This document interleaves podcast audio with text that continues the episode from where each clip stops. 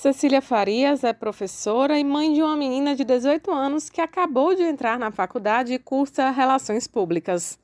Ela destaca que a escolha profissional da filha foi mais racional, focada no mercado de trabalho, mas ainda assim dificultosa. Eu percebi com a Maria Luísa um, uma diferença. Essa diferença eu percebi com relação ao mercado de trabalho, né? Eu percebi que é, a preocupação dela era é, sair e se engajar no mercado de trabalho né? Inclusive, assim, acompanhando ela durante o ensino médio, eu vi que na escola ela participou de alguns projetos, trabalhava muito em empreendedorismo, né, e tal. Então eu percebi que ela ficou muito voltada para essa questão do trabalho, né? Eu também percebi uma, uma, autonomia no processo dela de estudo, né? Com relação ao futuro dela, né? Não foi muito fácil por conta dela ser mesmo a característica dela ser um pouco indecisa. Maria Luísa Farias, filha de Cecília, conta que a escola fez uma ponte entre os alunos e o universo de cada profissão ainda no último ano do ensino médio mas, mesmo assim, foi difícil associar o que gosta com o mercado de trabalho.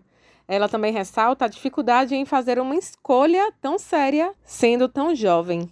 Eles começam a inserir o aluno nesse mundo. Então, eu tive muitas palestras, tive muitas outras faculdades que vinham até a escola e né, falar, conversar com a gente e tal. Porém, relações públicas é um curso que você precisa procurar saber um pouco mais até achar. Então foi difícil para mim, porque eu tinha aquela sensação de eu sei o que eu gosto, mas não sei se eu quero trabalhar com isso. E isso eu encontrei em RP. E a gente é muito jovem, né? Pô, a galera tá se formando com 18, 17 anos. Como é que você vai pedir para uma pessoa dessa idade para ela decidir o que ela quer fazer da vida? Claro que alguns já vão ter uma ideia, mas é muito cruel, assim, você colocar alguém que não, não sabe, não sei o que eu quero fazer. E aí você coloca na cabeça que, não, mas você tem que escolher agora. Eu tive vários amigos assim que passaram por isso e foi um processo bem dolorido. O novo ensino médio, com nova diretriz curricular, promete atender às necessidades dos estudantes, fortalecendo o direcionamento profissional e facilitando na hora de escolher que caminho seguir.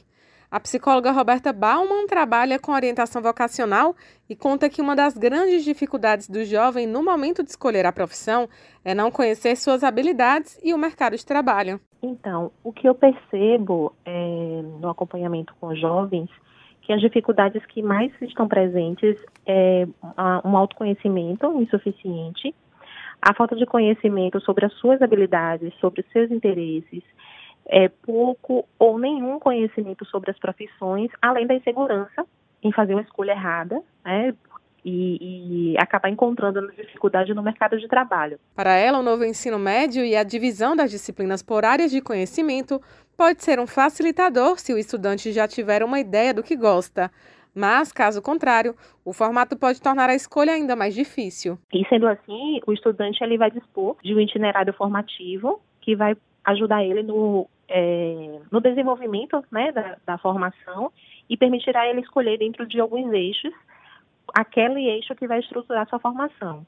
Quando o jovem já tem é, uma ideia ou já tem uma área já pré-selecionada, ele, ele, fica muito mais fácil para ele identificar qual é o eixo que mais se aproxima dos seus interesses.